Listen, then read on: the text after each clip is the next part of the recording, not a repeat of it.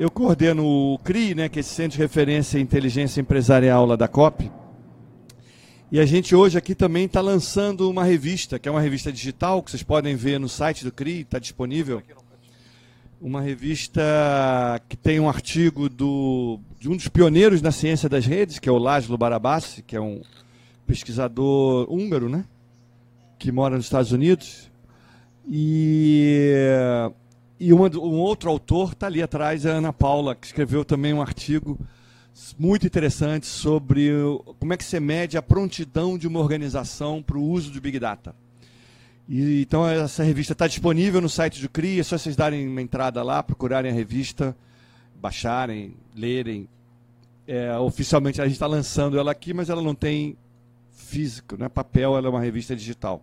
É, a Luciana coordena essa pós-graduação, Web Intelligence Digital Ambience, que está indo para a quarta turma depois ela vai falar um pouquinho disso. Mas, enfim, a minha ideia aqui, falando para vocês, é... eu vou só introduzir o tema, na verdade. Né? Eu acho que a Luciana e o Nepoa que vão poder falar melhor. A Luciana, que além de coordenar a edição dessa revista, ela coordena o nó do ODI, o Open Data Institute aqui no Rio de Janeiro.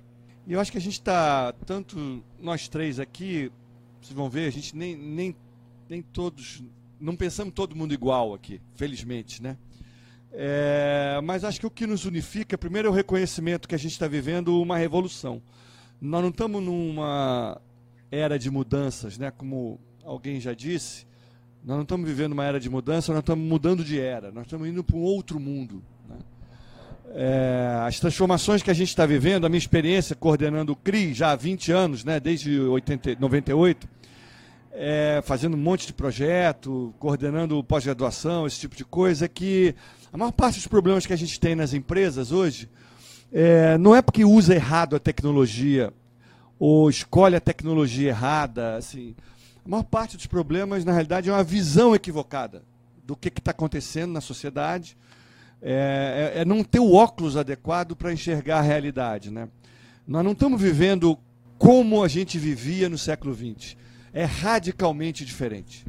É, a mudança é radical, ela não é uma mudança quantitativa apenas, ela é uma mudança de qualidade na maneira, é outra coisa. É outra forma de fazer política, é outra forma de fazer negócio, outra forma de educar. É, e eu estou absolutamente convencido que todas as estruturas hierárquicas que a gente construiu no século XIX e XX para fazer política, para ensinar, para fazer negócio, elas vão desaparecer ao longo do século XXI. É, isso significa que as escolas não vão ser mais como foram no século XIX e XX. A escola era o único local onde você tinha, se você quisesse ter acesso à informação, a uma formação, a uma profissão, você tinha que fazer uma escola e entrar numa universidade, obrigatoriamente. Hoje já não é mais assim. Boa parte das empresas de TI hoje que empregam desenvolvedores de aplicativo, esses garotos não têm nem nível superior ainda. E já estão trabalhando. E não, não terão. Não tem e não terão nenhuma faculdade. E eu acho que isso vai se espalhar por, por todas as profissões. Talvez a medicina demore um pouco mais, mas em todas as profissões a gente vai viver esse fenômeno, por exemplo. Onde a formação das pessoas vai se dar de uma forma muito mais descentralizada, autônoma, cada um vai seguir o seu caminho. É... Então, para começar falando da universidade, que eu acho que é um, um ambiente extremamente conservador, né? É... Da mesma forma como no mundo dos negócios a gente já está vendo isso acontecer.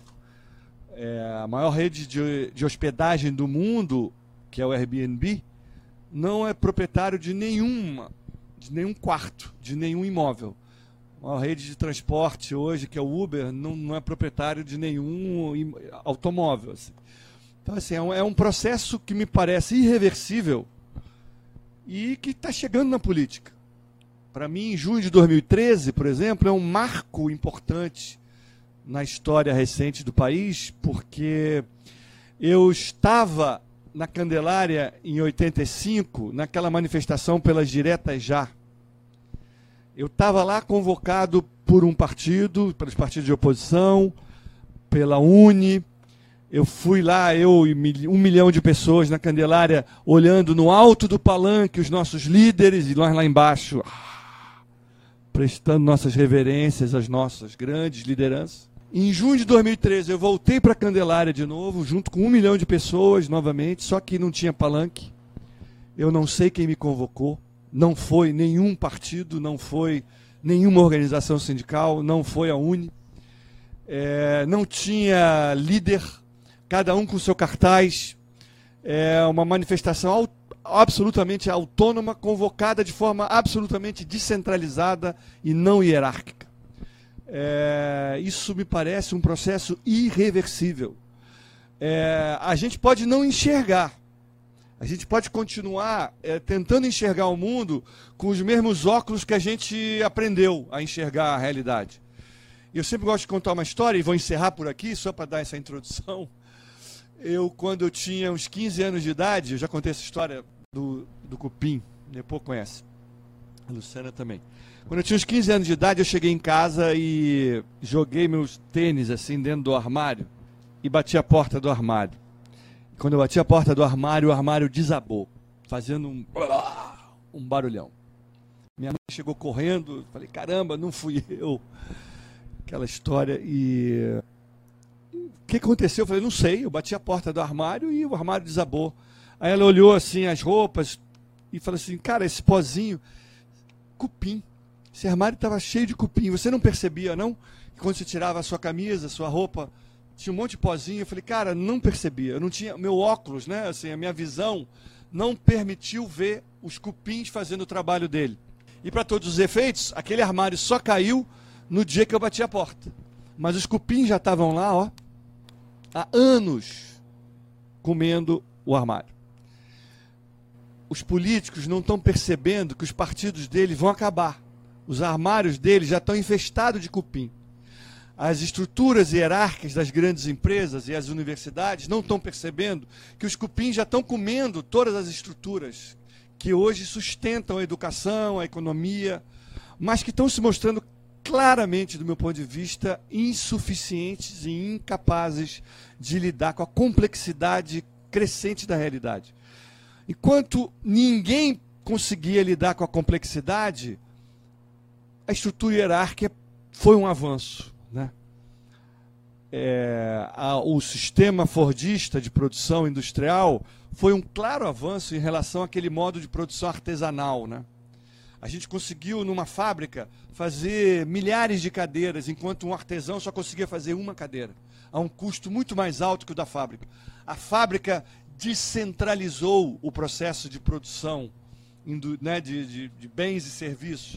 Ela permitiu que mais pessoas tivessem acesso a cadeiras, a roupas, etc. É, foi um avanço o sistema fordista no século XVIII, XIX. É, ele, ele é claramente um empecilho para o mundo prosseguir adiante. Para lidar, como o Leopold vai falar aqui certamente, com mais de 6 bilhões de seres humanos com uma complexidade, uma diversidade crescente da sociedade. Então, assim, o que nós estamos vivendo, do meu, no nosso ponto de vista, acho que estamos falando no nome de, de todo mundo aqui, é uma revolução em curso. E o nosso desafio é se preparar para ela, né? criar instrumentos, ter uma teoria por trás para orientar, para entender esse mundo e ter metodologias né? capazes de fazer com que a gente intervenha na realidade para fazer negócio, para aprender, para se educar, para, enfim, para se relacionar, para se comunicar. Então, é, diante disso é que eu acho que é, vou passar para a Luciana, né? A Luciana fala um pouco da ciência das redes, que ela é a nossa grande especialista aqui em ciência das redes. Então, como é que a ciência das redes surgiu para lidar com esse, esse cenário aí que eu descrevi rapidamente aqui? Obrigada, Marcos. É, boa noite a todos. Gente, eu adoraria falar de pé, eu adoro falar de pé, mas eu tô com muito. Acho que eu escolhi a roupa errada, né? Eu tô com medo desse vento aqui não, não pregar uma peça e a não saia vai, voar, enfim. Mas eu vou, vou tentar se eu sentar porque eu tô desconfortável, tá? Mas eu gosto de ver todo mundo, né? Eu gosto de olhar para as pessoas e sentado eu acho que fica mais difícil. Mas boa noite, obrigada ao ITS por receber a gente aqui, obrigada a Júlia que fez o, o meu contato foi com ela aqui no ITS, né? Eu sou Luciana, trabalho no, no CRI há cinco anos, seis quase. sempre com esse tema. Eu comecei a trabalhar no CRI por causa disso. Eu fiz uma pós-graduação lá e comecei a estudar esse tema de Big Data e ciência das redes. E desde então eu estou lá, a gente lançou o curso. É, a gente faz consultoria, faz pesquisas, desenvolve metodologias. Essa que a Ana Paula, que está aqui, escreveu esse artigo, está lá no, na revista, que a gente recomenda que vocês leiam, né? Tem muita coisa bacana. Acho que tem oito artigos. É, três são de professores do curso, três são de alunos, então são projetos do CRI que os alunos ajudaram a gente a desenvolver e a escrever. E tem o do Barabache, mais um, agora que eu não estou me lembrando, tem o do Barabashi, que é esse cientista, né, que a gente pode considerar o pai da ciência das redes, que na verdade é uma tradução. Eu fiz a tradução, ele é, é o primeiro capítulo do livro dele, que é um livro aberto para quem quiser ler, está na internet. Eu fiz a tradução do primeiro, do primeiro capítulo, ele autorizou que a gente publicasse aqui. E a gente está acabando de traduzir o livro todo e vai lançar daqui a pouco, mas o primeiro capítulo já está lá em português para vocês lerem lá na revista. É só entrar no site do CRI, bem na frente vai ter Revista Inteligência Empresarial e baixa lá o PDF, tá? É, bom, eu tive a felicidade de fazer né, a, a curadoria dessa revista e escrever um artigo para essa revista e traduzir um, um, texto. Então eu falaria a noite inteira dessa revista. É uma revista que eu tive muito carinho em fazer. Conheço bem todos os projetos que foram escritos ali, todos os artigos. Conheço bem as pessoas que escreveram. Mas eu vou falar sobre o artigo que eu escrevi, que é, eu chamei de é, Stakeholders da, decis da Decisão Data Driven. E fazer umas interfaces com a ciência das redes, né? Que foi o artigo do Barabacha que eu traduzi. Vou falar do meu artigo e eu procurando oportunidades para falar de ciência das redes, que é a ciência que estuda a complexidade. É, primeiro, eu vi que tem muitos curiosos aqui, né? Algumas pessoas já devem tá, dominar um pouco esse assunto, já devem saber bem o que, é que significa Big Data, ou até trabalhar com isso. Mas eu me considero curiosa também, tá? Menos especialista, como o Marcos falou, e mais curiosa, né? Mas eu me dedico a isso, então, enfim, tenho alguma coisa para compartilhar com vocês, como certamente vocês têm também. Então, primeiro, queria chamar a atenção que essa, essa, expressão Big Data hoje já não é mais a expressão adequada, ela ficou, vai ficar, a gente vai continuar utilizando, né? Mas não é mais a expressão mais adequada, era uma expressão muito antiga, surgiu no início da década de 90, para a gente não achar que é uma coisa nova. A expressão surgiu no início da década de 90 e ela se referia basicamente ao volume de dados. Então, quando a gente percebeu, na década, no começo da década de 90, que a gente tinha muitos dados e esses dados estavam desafiando a nossa capacidade de armazenar, de processar, isso era até um estorvo, né? era um problema, na verdade, para as empresas, né? para os governos. O que, é que a gente faz com tantos dados que a gente não tem capacidade de guardar está desafiando nossa capacidade e de guardar e de processar. E aí surgiu essa, essa expressão Big Data, referindo-se apenas ao volume.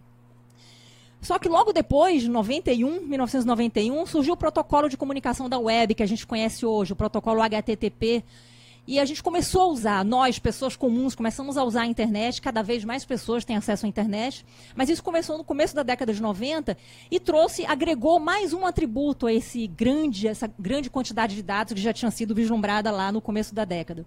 Que foi a variedade, né? Muitas pessoas usando, usando a internet com vários motivos diferentes, trazendo dados de diferentes naturezas. É... e aí deixou de ser apenas volume e começou a ser uma variedade, uma diversidade de dados, né? Logo depois, a tecnologia da comunicação móvel, final da década de 90, meada da década de 90, a gente começou a usar a internet se mexendo, se movendo, então era em tempo real. Eu não precisava mais voltar para minha casa para fazer alguma pesquisa ou para comprar alguma coisa, eu já podia fazer isso móvel no meu laptop ou no, no, nos aparelhos que a gente tinha na época, né? o celular veio muito depois. E a computação em nuvem que permite que a gente faça isso rapidamente. Os dados que a gente coleta rapidamente estão disponíveis para serem utilizados. Então, a gente está com o celular, os dados são aquisitados ou capturados, né? rapidamente eles estão disponíveis para analítica e rapidamente eles são devolvidos para a gente. Não fosse assim, o Waze não poderia existir. Porque o Waze nada mais é, as ferramentas do Google também, de localização, de definição de jornada, é, esses aplicativos nada mais são do que uma coleta de dados em tempo real da gente lá, né, no trânsito, preso no engarrafamento, andando livremente pelas ruas. Esses dados são disponibilizados, são analisados e devolvidos para quem está fazendo a pergunta, por onde eu vou, que caminho eu escolho, né? Então, a gente agregou aí, além de volume, variedade, velocidade, tudo em tempo real, a gente fazendo com a tecnologia móvel e, e, e veracidade. O que, é a veracidade? Veracidade é aqueles dados que são aquisitados de maneira sem esforço, né? A gente não pergunta às pessoas as coisas, as pessoas usam as ferramentas digitais e os dados vão ficando por ali, os rastros vão ficando, por onde você navegou, o que você comprou, para onde você viajou, tudo isso está sendo registrado ali. Então, no final da década de 90, é, mais precisamente em 1998, e aí eu faço já a interface com ciência das redes, a primeira interface que eu faço aqui. É, o cientista Laszlo Barabashi, ele teve uma curiosidade. Eu não sei qual foi a motivação que levou ele a fazer essa pesquisa, mas ele teve uma curiosidade de entender como é que era a internet, que rede é essa, né? Como é que essa rede funciona? São documentos interligados, né? O hipertexto é isso, um documento é levado ao outro através de links. E ele resolveu é, entender, mapear essa rede. 1998, tá, gente? Tem 20 anos, né? 20 anos. Então ele esperava, como a internet é democrática, e de fato ela é democrática, né? o protocolo HTTP ele permite que qualquer um de nós, em qualquer momento, a qualquer hora, por qualquer motivo, onde nós estivermos, sem pedir permissão a ninguém, a gente agregue um nó a essa rede. A gente acrescente um site nessa rede. E também faça links com quem a gente quiser.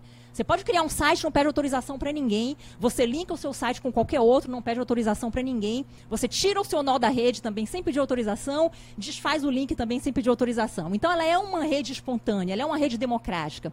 Então ele esperava em 98 que quando ele mapeasse essa rede, ele fosse encontrar uma rede bem distribuída. Se você não precisa pedir autorização para ninguém, não tem poderosos, todo mundo é igual aqui. A rede vai ser bem distribuída, todos os documentos vão ter mais ou menos a mesma quantidade de relações com os outros documentos. Qual não foi a surpresa dele quando ele descobriu que 80% dos documentos, dos nós né, da rede, vou chamar de nós, tá? Os sites, os documentos na rede. 80% desses documentos tinham apenas quatro links. Estamos falando de 1998, tá?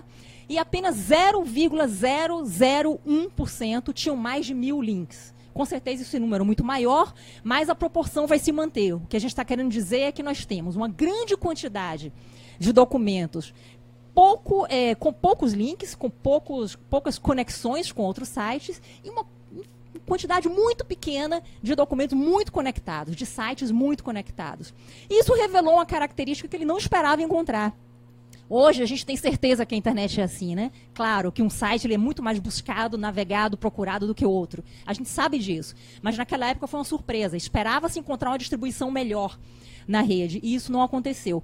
E começou a especulação de que a rede, a internet, né, a web, na verdade, ela é uma rede artificial, porque foi criada por nós, foi criada pelos seres humanos, não é uma rede natural, né? Mas ela tem um comportamento de rede natural ela se comporta como uma rede natural, ela forma hubs como uma rede natural, ela tem concentrações. Por quê? Porque nós estamos ali navegando livremente, exercendo os nossos desejos, as nossas vontades, sem pedir autorização para ninguém. Você navega como você quer, você fica o tempo que você quer, você faz o que você quiser, linka como você quer.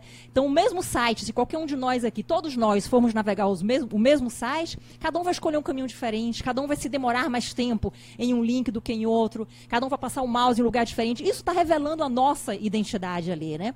Então a internet acabou, a web acabou se revelando uma, uma rede extremamente importante para se estudar complexidade que é o que a ciência das redes estuda. A complexidade é uma coisa nova? Não. Complexidade é simplesmente uma grande quantidade de elementos interagindo é, loucamente, digamos assim, dinâmicos, né, de modo dinâmico. Então, a sociedade é complexa, é, o corpo humano é complexo, a natureza é complexa, a complexidade sempre existiu. A ciência das redes, por outro lado, só começou a existir no século XXI, porque a gente começou a ter dados para entender essa complexidade.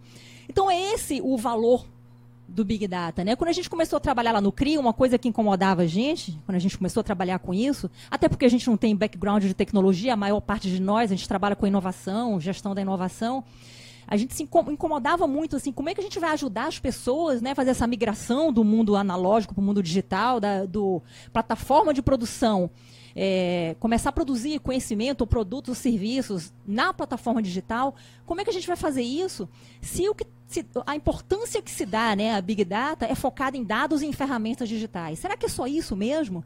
A pergunta que a gente fazia era essa. E a gente se propôs, se colocou o desafio de desenhar um ecossistema Big Data que fosse além disso, tirar o zoom da, das ferramentas digitais e olhar o que, é que tem mais. Além de dados digitais, além de ferramentas de analítica, ferramentas de governança de dados, ferramentas de, de proteção de dados, enfim, tudo que a gente conhece que é necessário para fazer analítica digital o que mais a gente tem ali?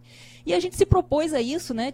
Quando a gente começou a estudar o que era ecossistema Big Data, só aparecia isso. O ecossistema Big Data são os dados digitais e as ferramentas para armazenar e analisar dados digitais.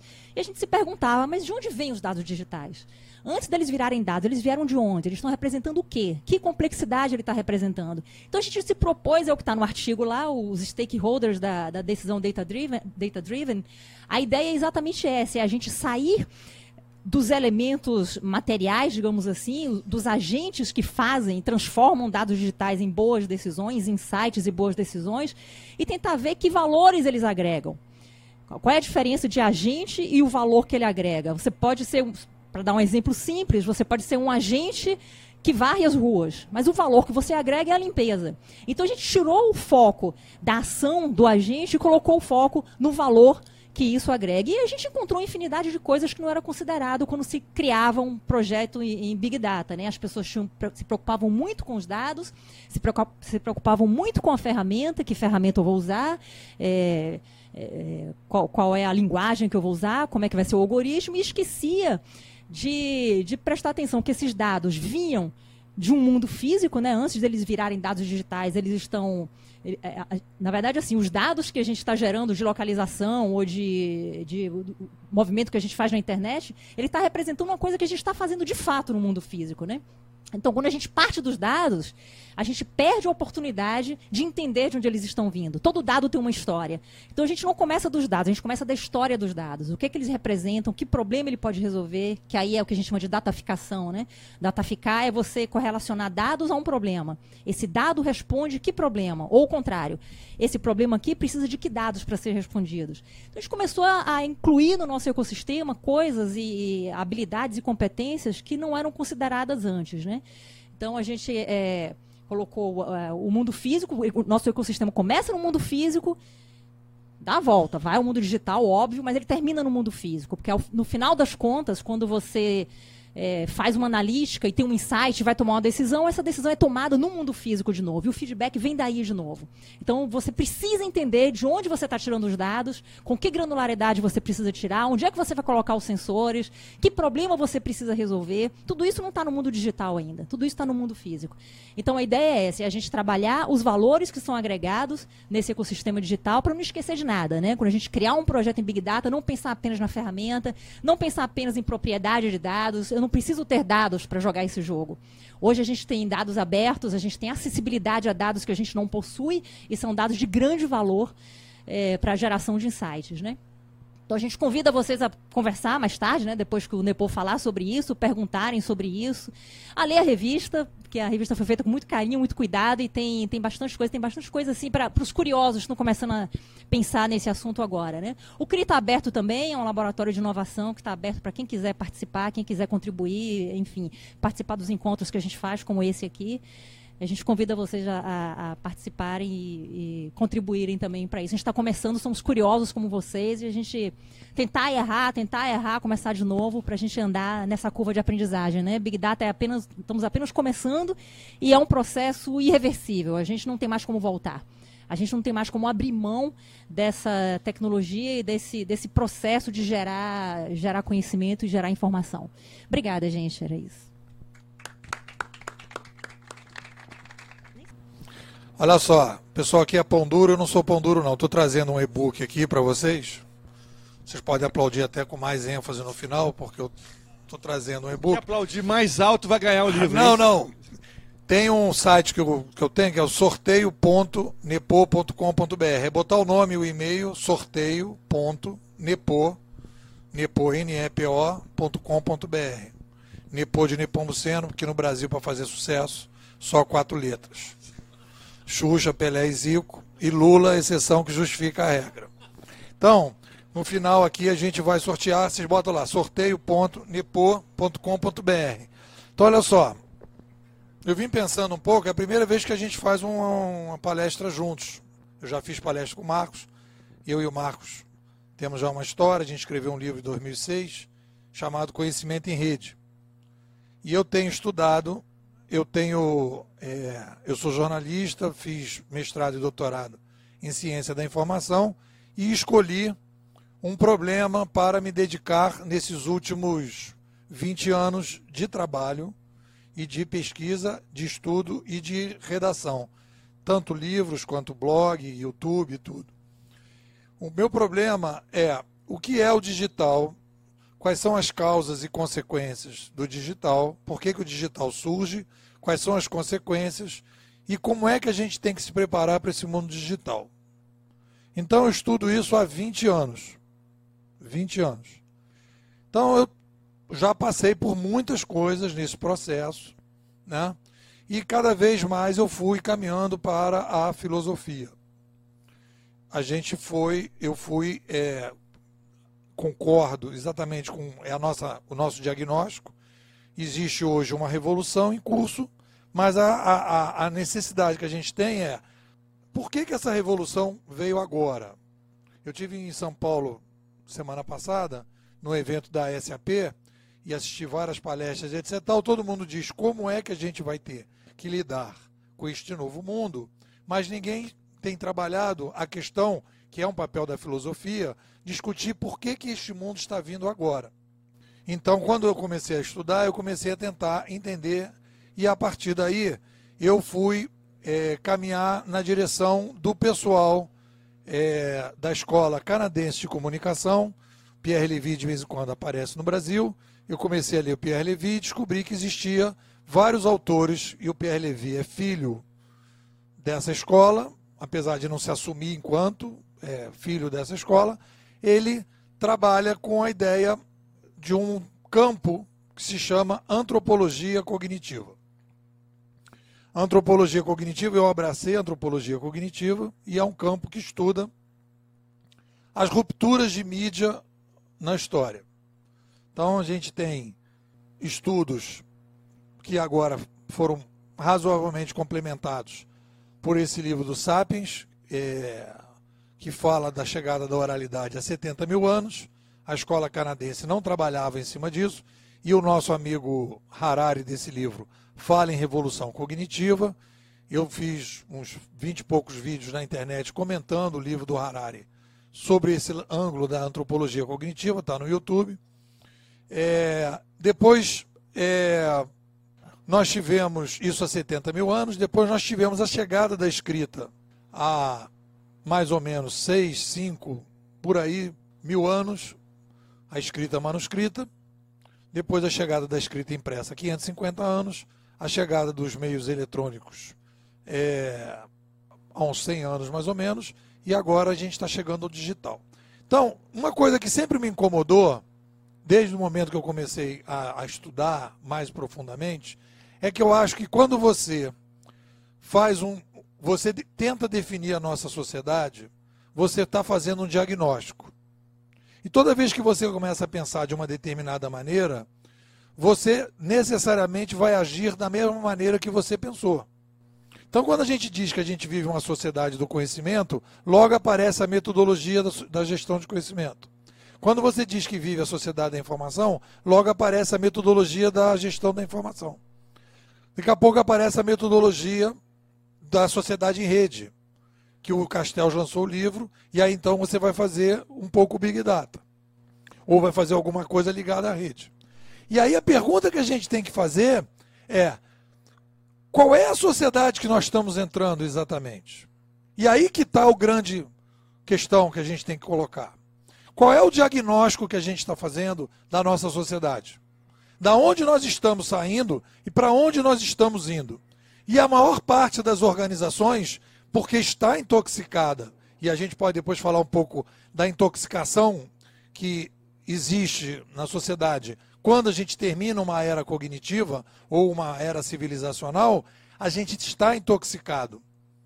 E aí a gente começa a trabalhar e as organizações estão trabalhando profundamente na microhistória. Eu diria mais, nós vivemos intoxicados da hiper-micro-história.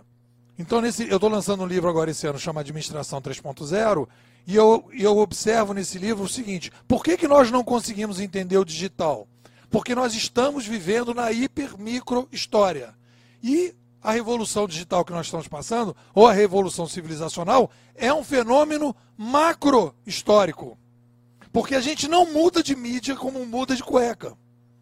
A gente mudou de mídia há 70 mil anos, mudou de mídia há 6 mil anos, mudou de mídia há 500 anos, mudou de mídia há 100 anos. Está mudando de novo agora. É um fenômeno macro-histórico. A macro-história trabalha com milênios ou séculos. A hipermicrohistória trabalha com anos. Então o que, que acontece? Nós estamos tentando resolver o problema de entender o que está acontecendo usando uma ferramenta inadequada. Se eu começar a fazer uma análise, por exemplo, que fulano é, está tomando um remédio e esse remédio vai fazer efeito daqui a três anos nessa pessoa, eu tenho que fazer um histórico dessa pessoa no mínimo de três anos. Se eu vou implantar uma hidrelétrica, no mínimo eu tenho que analisar a situação de 50 anos, porque uma hidrelétrica não faz do dia para a noite. Então, em determinados momentos, a gente só vai entender determinados fenômenos quando fecham determinados ciclos. Ninguém vai entender o Oriente Médio se não analisar todo um histórico de vida dos árabes, dos judeus, como é que foi, das civilizações antigas, para entender o contexto. Não vai entender o contexto se chegar lá e começar a analisar o último ano, a última década.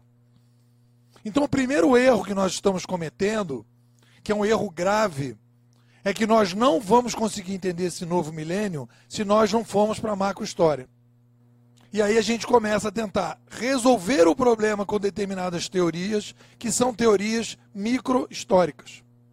Então, o que, que acontece na sociedade? Como é que a sociedade muda?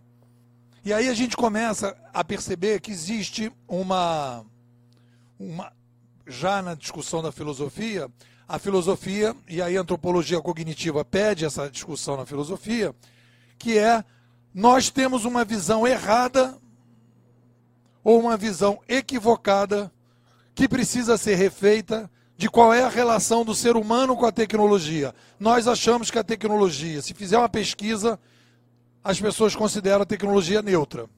Aí eu uso a tecnologia da, da maneira que eu quero eu uso a tecnologia da forma que eu achar que eu tenho que usar. E aí você vai pegar o McLuhan, que na minha opinião foi um dos gênios mais foi talvez assim um dos gênios do século passado, mas que foi colocado para escanteio.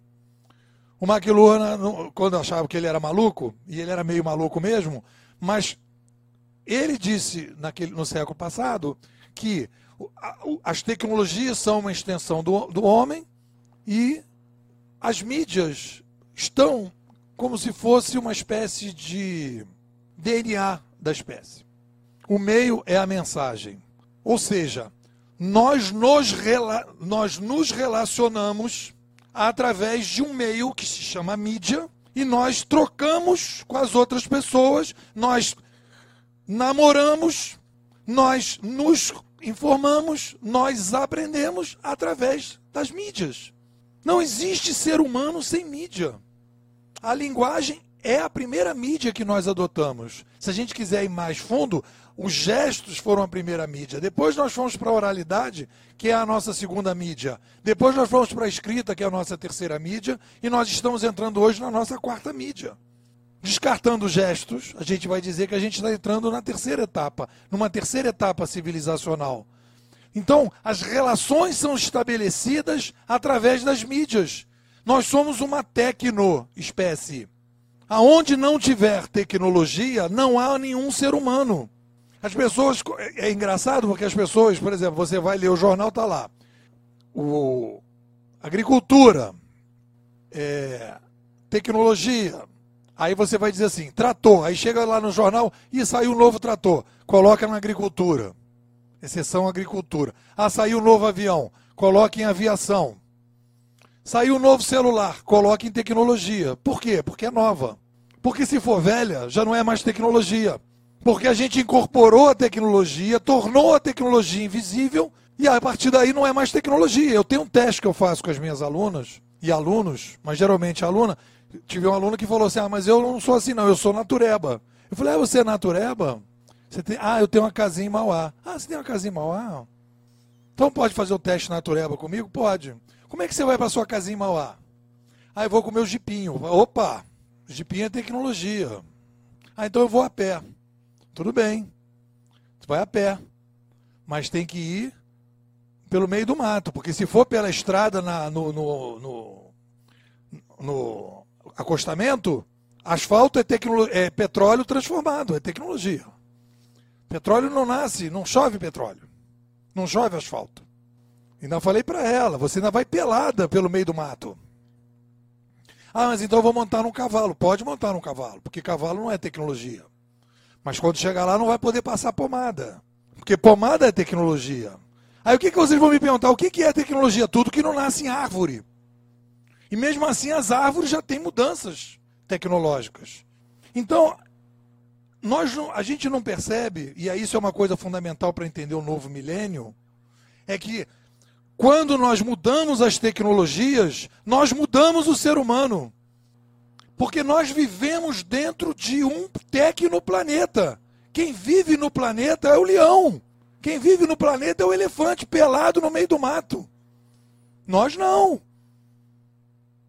Então, quando a gente muda as tecnologias, nós mudamos a sociedade e a gente não, não se toca disso. E o pior, quando nós mudamos as tecnologias de mídia, nós criamos uma nova era civilizacional. Por que, que a gente tem que tomar cuidado com isso? Porque a gente está partindo para o mundo digital com a mentalidade analógica. E nós estamos querendo pegar as ferramentas do digital com a mentalidade analógica. E aí a gente entra na discussão filosófica. E aí é importante a antropologia cognitiva.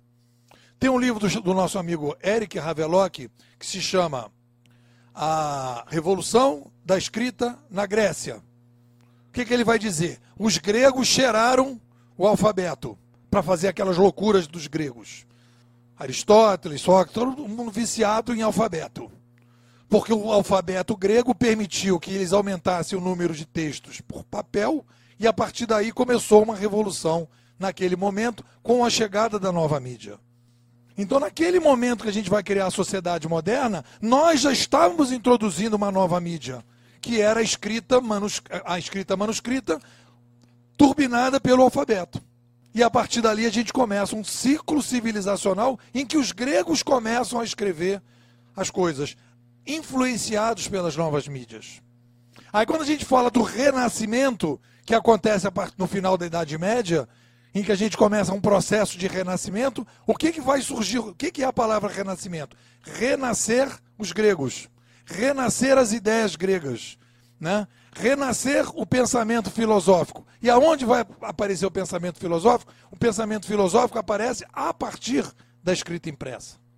Então o que, que a gente vai observar? Que as eras civilizacionais, se a gente vai analisar o passado, a chegada do, dos gregos com a sociedade moderna, e depois a, a, a, chegada dos gregos com a sociedade ocidental e a chegada da prensa com a sociedade moderna, a gente vai perceber que existe uma revolução de mídia e depois uma revolução filosófica que estrutura uma nova mentalidade para a gente poder trabalhar de uma nova maneira.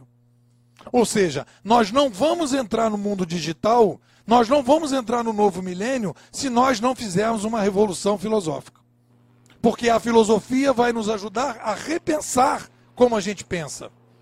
Então nós não podemos procurar teorias nesse momento. Nós temos que procurar novas visões filosóficas para entender o novo milênio. E as pessoas estão tentando resolver o problema do novo milênio com a mentalidade analógica. Não vai se conseguir. A pessoa quer colocar uma determinada coisa, quer botar a cooperativa de táxi no Uber, quer trazer o, a, o computador para dentro da mesma sala de aula. A pessoa quer forçar a barra. Porque a mentalidade dela pensa de uma maneira e ela quer resolver daquela maneira. Então nós estamos vivendo uma profunda crise de mentalidade. Nós estamos passando e numa velocidade muito grande a chegada dessa nova mídia e a gente então está vivendo esse problema. Eu não quero me estender muito, porque aí também o pessoal vai dizer que eu falei além da conta, mas o que eu quero colocar da seguinte forma: a gente pode bater papo. A minha grande contribuição para a Escola Canadense de Comunicação, que eu sou filho da Escola Canadense de Comunicação, dentro dos meus estudos, foi a percepção, além da gente ter que fazer essa revisão filosófica do ser humano em relação às tecnologias, eu tive que fazer a, a reflexão filosófica em cima da demografia nós não entendemos o papel da demografia na espécie humana. O ser humano é a única espécie viva do planeta social, porque o cara vai dizer as baratas, as bactérias. Não estou falando dessa galera. Eu estou falando espécie social. Um pouco maior. Para deixar claro. Visível ao olho nu, melhor.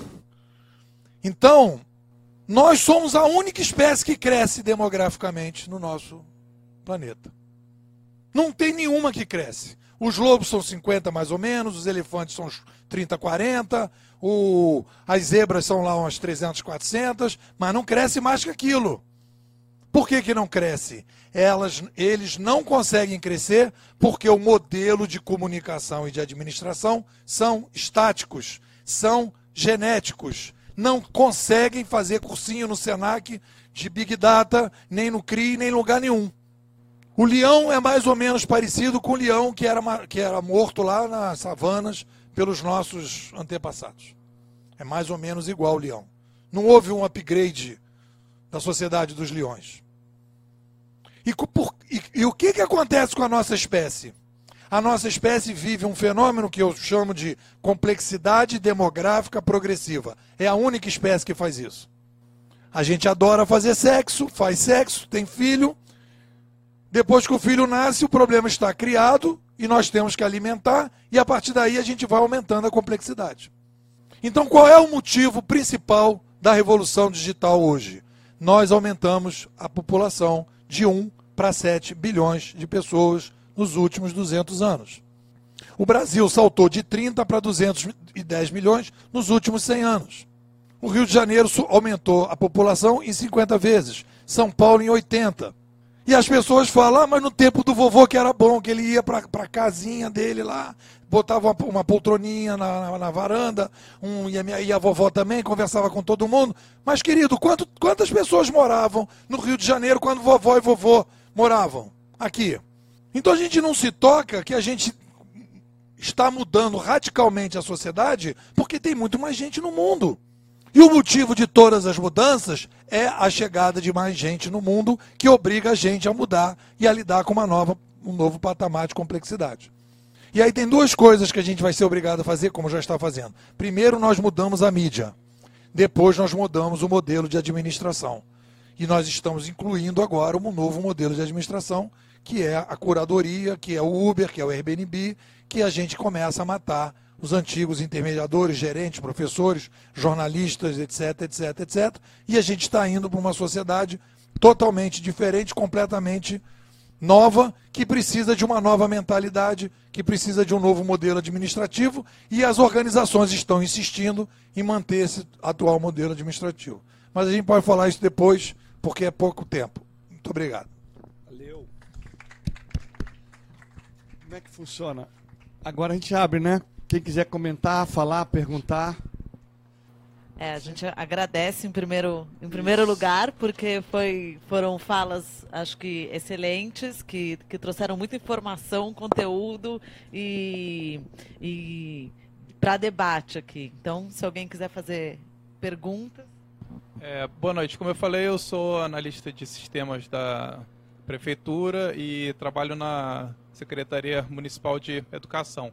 E nós, como dinossauros analógicos, a gente fica tentando prever como melhor atingir o aluno da rede municipal. A gente tem a maior parte das escolas conectadas, não ao, ao nível que a gente queria. A gente está tentando levar é, redes Wi-Fi de qualidade para esses alunos, mas não está claro para a gente como operar com esses alunos através do Wi-Fi na sala de aula. A cidade do Rio, por exemplo, tem uma lei que proíbe o aluno de usar celular em, em sala de aula. Então, tem até barreiras legais para o aluno se desenvolver digitalmente em sala de aula. Quais as, as ferramentas que os dinossauros analógicos têm hoje para tentar entender melhor como, como explorar é, essa, o, o, esse mundo conectado para um aluno de 9, 10, 12 anos numa sala de aula com um professor que é um dinossauro analógico também, que tá, tem uma cabeça diferente da dele. Por onde a gente começa a entender e a, e a tratar esse, essa, essa questão? Olha só, eu tive até lá na Secretaria Municipal, lá com a Rose, assessora, com a Gisele, dei aula lá, inclusive, para o pessoal, com a Andrea. E, e tive lá na Implã dando também um treinamento lá, formei 140 pessoas nesse negócio. Então, olha só, tem um projeto que a gente está caminhando agora, que é um projeto que eu estou chamando administ é, Aprendizado 3.0.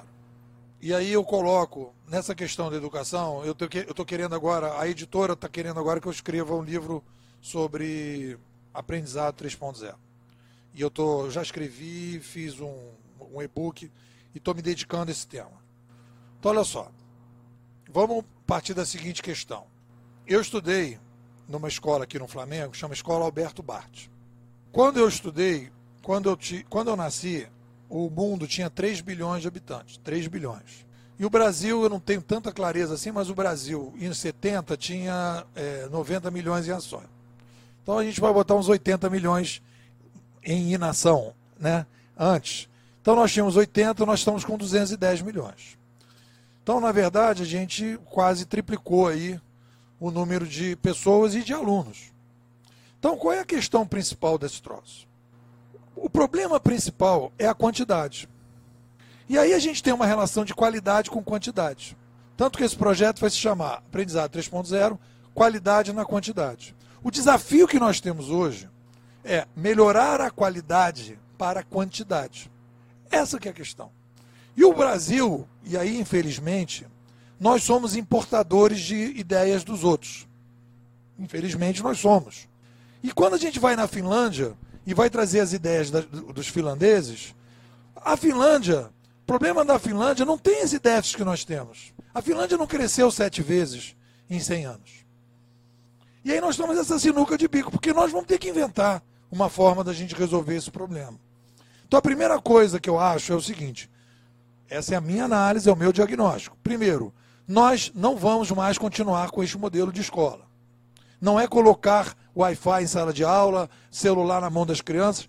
Isso já não está mais funcionando. Não é porque a escola não é boa, ou que os professores não são legais, ou porque os alunos mudaram, porque ficaram acessando é, o Facebook e aquilo foi um, péssimo. Não. Aumentamos a população e o modelo de escola, como aconteceu no passado, terá que mudar porque a gente tem hoje uma nova complexidade. O Brasil precisa encarar seriamente este desafio e criar uma forma de resolver esse problema. Qualidade na quantidade. Como se faz isso? Pensando depois de muito tempo. Primeiro, laboratórios separados para começar a experimentar novos modelos de educação com outro paradigma, com outra mentalidade. Qual é o problema da qualidade? Olha só que coisa interessante. A mentalidade, o epicentro da mentalidade é o conceito de qualidade. Quando eu disser para você que a gente vai começar a, a, a botar alunos estudando via digital, usando o YouTube, fazendo é, estudando por problemas, cada um na sua casa, não sei do que, qual é a primeira questão que vai dizer? As pessoas vão dizer, mas isso não tem qualidade. Aí, que a, gente, aí, aí a coisa é, é interessante pelo seguinte, porque o conceito de qualidade está impregnado da mentalidade passada. Então as pessoas vão dizer, isto não é uma educação de qualidade. E aí eu vou dizer, mata gente. Mata aluno. Porque você vai ter que tirar alguém não tem mais condição de manter a mesma qualidade que eu tive quando tinha nove anos. Porque era muito menos gente para estudar. A gente vai ter que inventar um outro conceito de qualidade. E essa é a grande dificuldade. Porque no momento que a gente começar a dizer qualidade, todo mundo vai dizer que é pior do que o modelo que está aí. Realmente, talvez a gente perca muita coisa, porque tem muito mais gente. Mas a gente vai ter que se adaptar a essa nova situação. Senão, a gente vai ter que escolher quais são as crianças que não vão ter escola. E é isso que a gente está fazendo. A gente hoje admite que as crianças vão ter uma escola de péssima qualidade porque não quer encarar o número de alunos que a gente tem para fazer. Então, qual é, o, qual é a ideia do projeto? É começar a procurar experiências, projetos que tenham qualidade na quantidade. E começar um trabalho forte de compreensão dessa, dessa mentalidade e, principalmente, como eu consigo transformar essa mentalidade atual numa nova mentalidade. Como é que eu faço isso? Quem que eu consigo transformar num rápido espaço de tempo? Porque não é fácil. Está entranhado embaixo do fígado esse troço. Então eu tenho que arranjar uma forma, porque a gente está precisando acelerar esse processo. Então, na minha opinião, a discussão da educação no Brasil estratégica é qualidade na quantidade. E a gente precisa começar a experimentar isso. E tem que sair desse debate que você estava propondo. Não é trazer a tecnologia para a velha escola, é admitir que essa velha escola já deu o que tinha que dar e a gente precisa construir um novo modelo.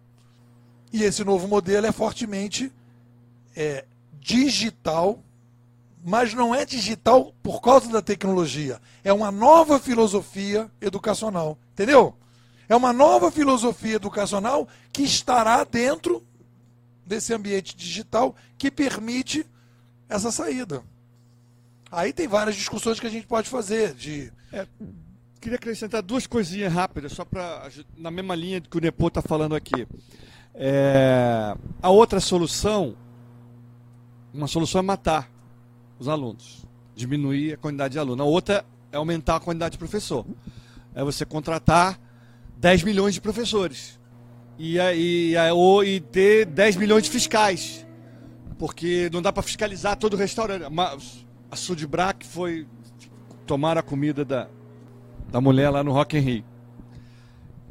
E aí as pessoas, não, tem que fiscalizar. Eu falei, para mim quem tem que fiscalizar restaurante, quem tem que fiscalizar ônibus, quem tem que fiscalizar táxi são os cidadãos empoderados com a sua tecnologia.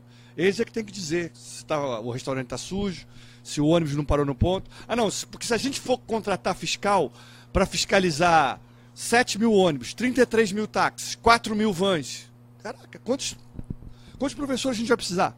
Quantos fiscais a gente vai precisar? É um modelo antigo, tentando se adaptar a uma quantidade absurda de pessoas. É inviável. Não existirá prefeitura que vai se sustentar com esse modelo antigo. Ou você muda essa loja. Então, assim, então não vai resolver matando aluno e contratando mais professor. Porque não vai dar para matar aluno, é um absurdo, e não tem dinheiro para contratar mais professor e pagar o salário que ele devia ter para funcionar no modelo antigo. Então esse modelo antigo, esse modelo, ele é inviável. Não adianta dar prioridade à educação, botar todo o orçamento do município em educação, que você não terá qualidade na quantidade, no modelo antigo. E é só imaginar o seguinte, cara, alguém já inventou uma boa maneira de ensinar é, energia cinética. Um negócio que deve estar funcionando, deve ter um vídeo super legal que ensina energia cinética para garoto de 15 anos de idade, de uma maneira agradável, simpática. Por que, que você tem que. Todo mundo vai ter que aprender? Não. Por que, que não bota o. Tem estrelinha, devem ter dado estrelinha, quais são os melhores vídeos educativos, quais são. É ter uma curadoria adequada desses conteúdos que a escola precisa e você fazer essa garotada acessar isso. Então, assim, é, mas não é, não é indo à escola todo dia às 8 horas, o professor. Qual é o papel desse professor, então? Para mim, o grande problema é o que, que a gente faz com os antigos fiscais, com os antigos professores que vão se recusar a dar esse passo adiante. Né? Vai deixar de ser o provedor da informação e ser um curador que está ali administrando um aprendizado autônomo das crianças. Né? Elas vão ter que ter eventualmente seguir algum roteiro, algum caminho. Mas, cara, vamos facilitar essa vida, botando quais são as melhores maneiras de ensinar o conteúdo que a gente precisa ensinar. Não sei se é todo esse conteúdo que está aí também. Então, assim, é isso, é repensar completamente a escola, eu diria. Né? Pergunta para a Luciana, mas eu quero fazer uma provocação. Por que não matar o professor? Mata o intermediário. Não está matando o fiscal, mata. E outra coisa, brincadeira, tipo. Uh o Uber e o Airbnb não mataram o intermediário, eles Verdade. se colocaram como novos intermediários. Então, de repente, eu acho que o foco do, do assassinato é a gente matar todos os intermediários. Umas pessoas ensinam as outras, umas pessoas fiscalizam as outras, e não seria nem do curador. Darwin já mostrou pra gente que a natureza vai moldando o que a gente é e pode moldar o conhecimento, a aprendizagem, a fiscalização, etc. É só provocação para vocês, mas a minha pergunta vai para Luciano.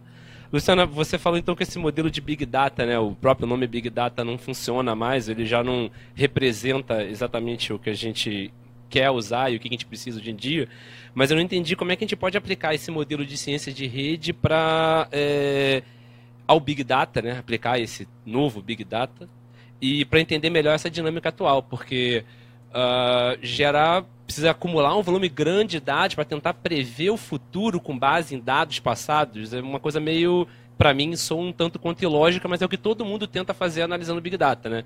É o modelos financeiros, etc, para tentar identificar o qual vai ser a nossa tomada de decisão no futuro com base em dados passados e ao mesmo tempo a gente fala que cada vez é, o mundo é mais imprevisível que não está seguindo esses modelos anteriores. A ciência das redes pode ajudar a explicar esse tipo de coisa? Vamos separar as coisas, né? É, é, quando a gente falou do transição de grande volume de dados para dados complexos, né? Um pouquinho essa diferença surgiram dois movimentos paralelos, né? Já se fala em data mining há muito tempo, que é análise de dados estruturados, análise de dados é, do passado.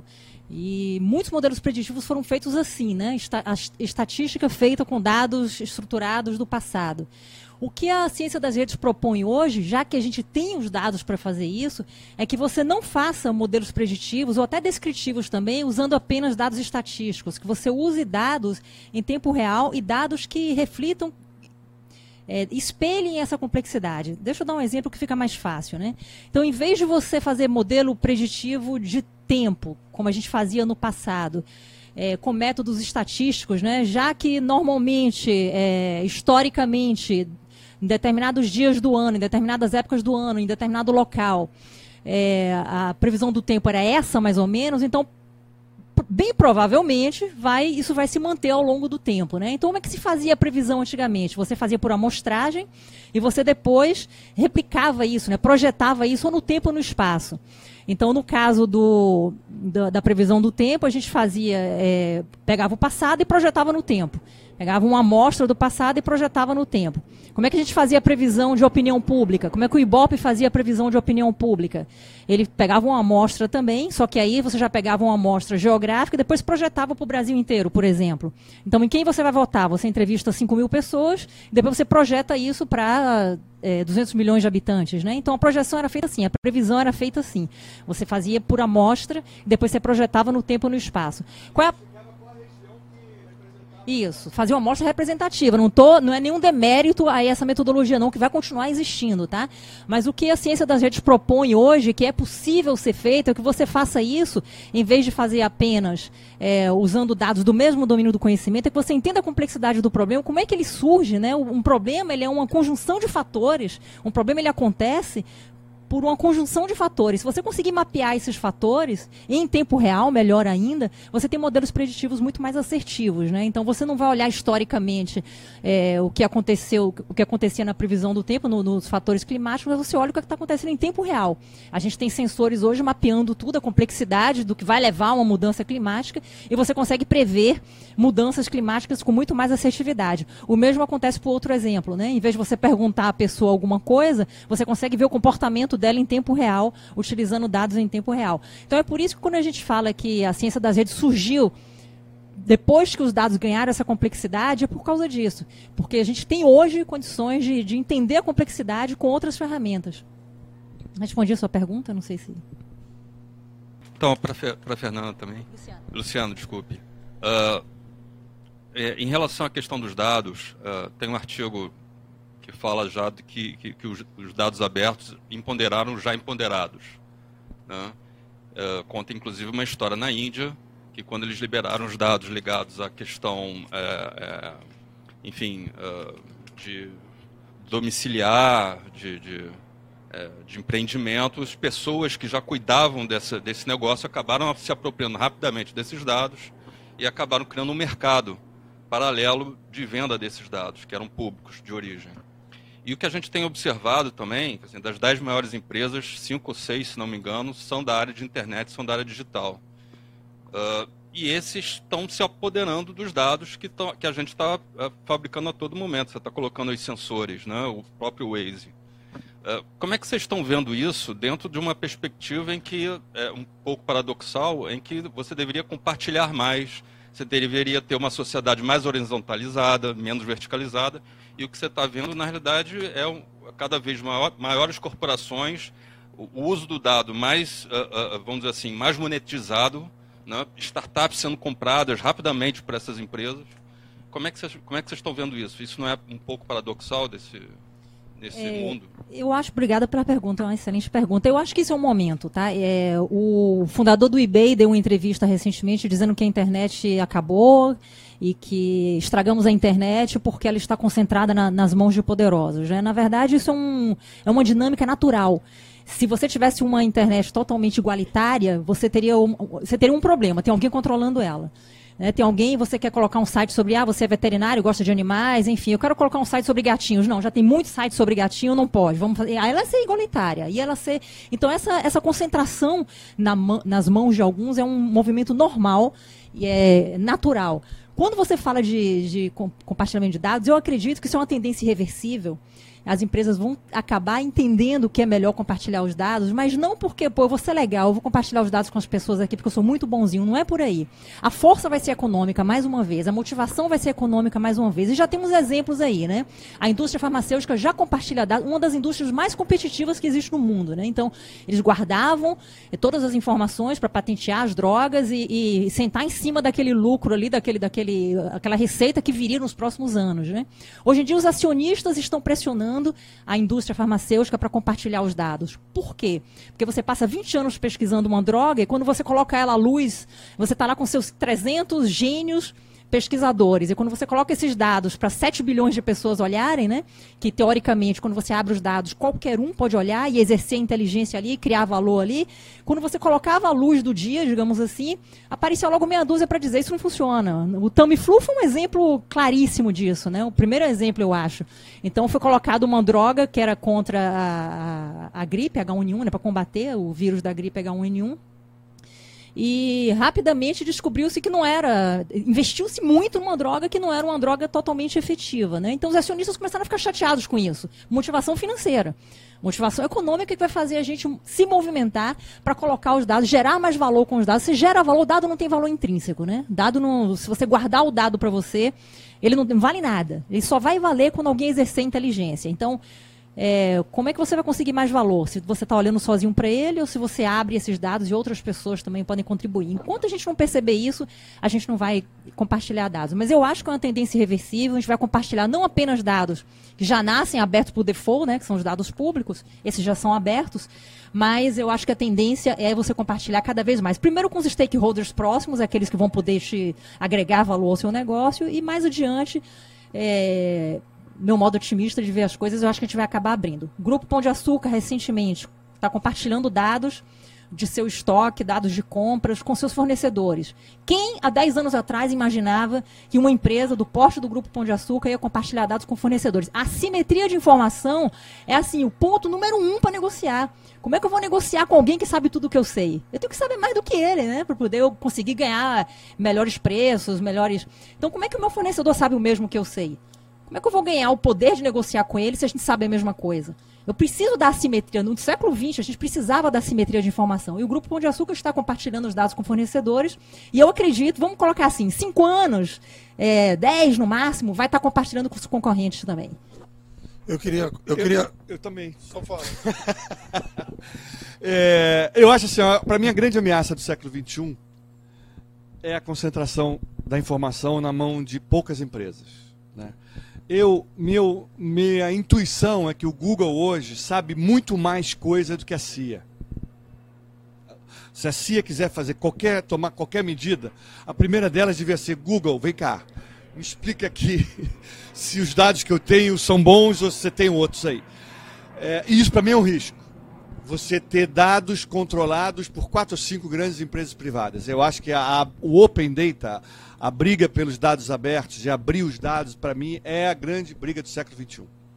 É, libertem nossos dados. Né? Se a minha campanha é liberta, que é a campanha lá da, do ADI, lá da, do The Guardian, é libertem nossos dados. O que, que é isso?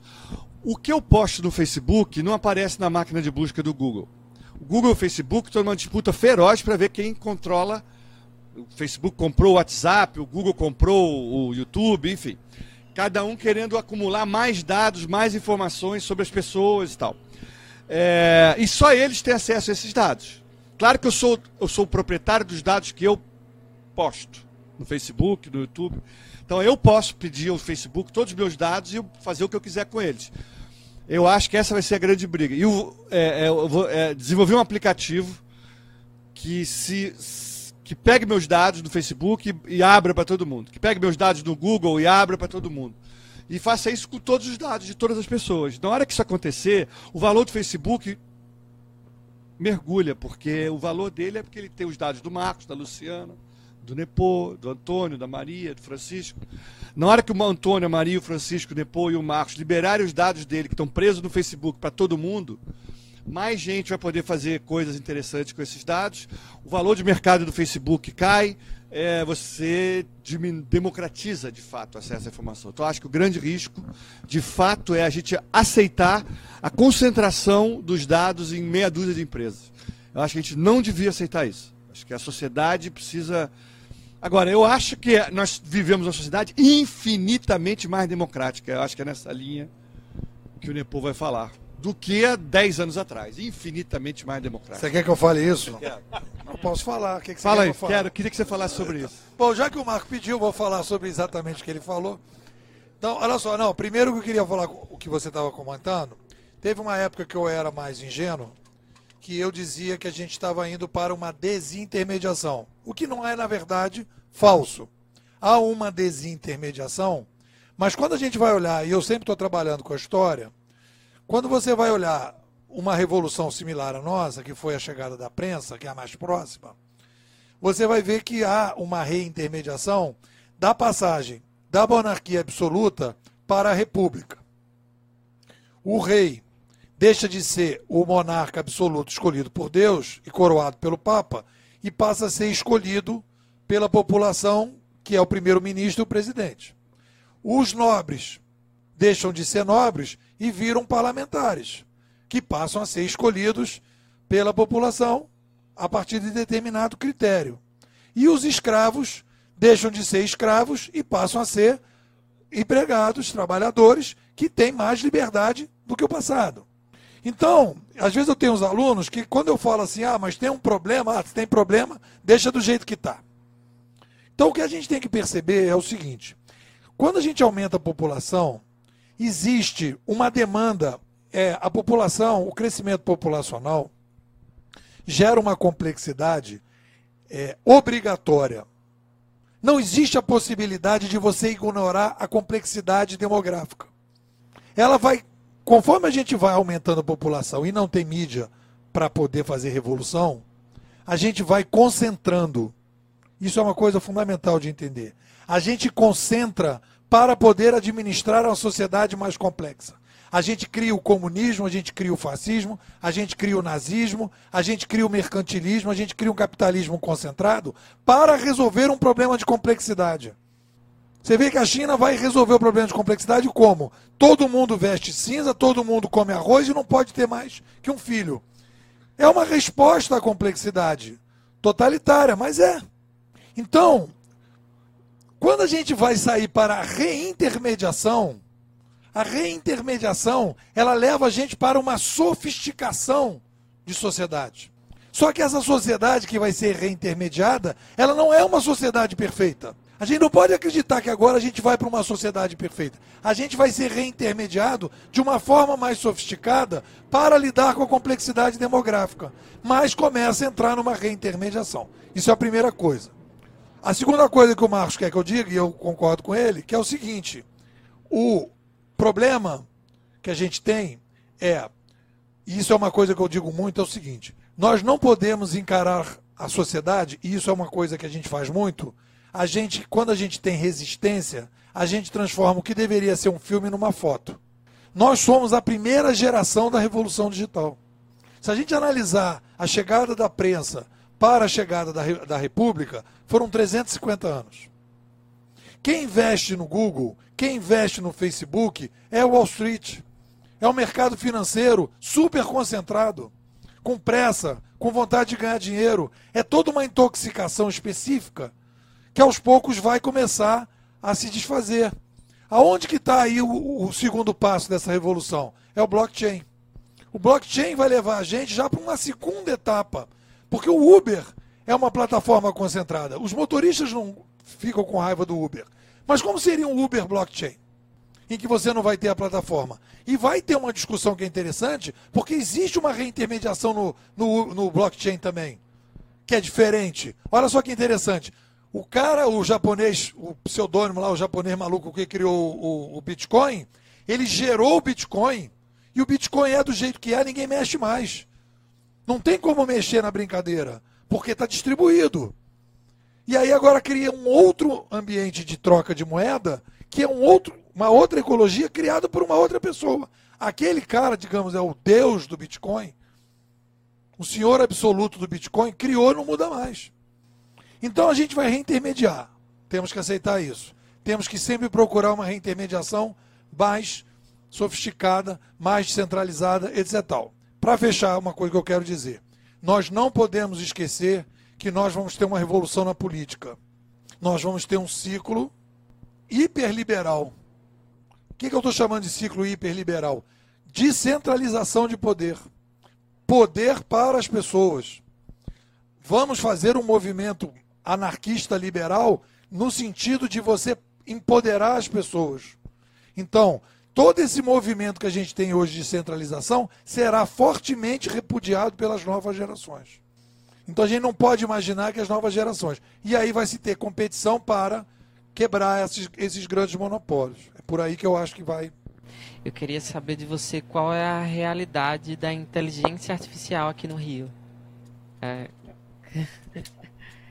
É, a realidade da inteligência artificial aqui no Rio. Cara, é... eu, não, eu não, não saberia responder. Assim, é muita pretensão minha achar que eu sei qual é a realidade da inteligência artificial no Rio. Acho que ninguém sabe.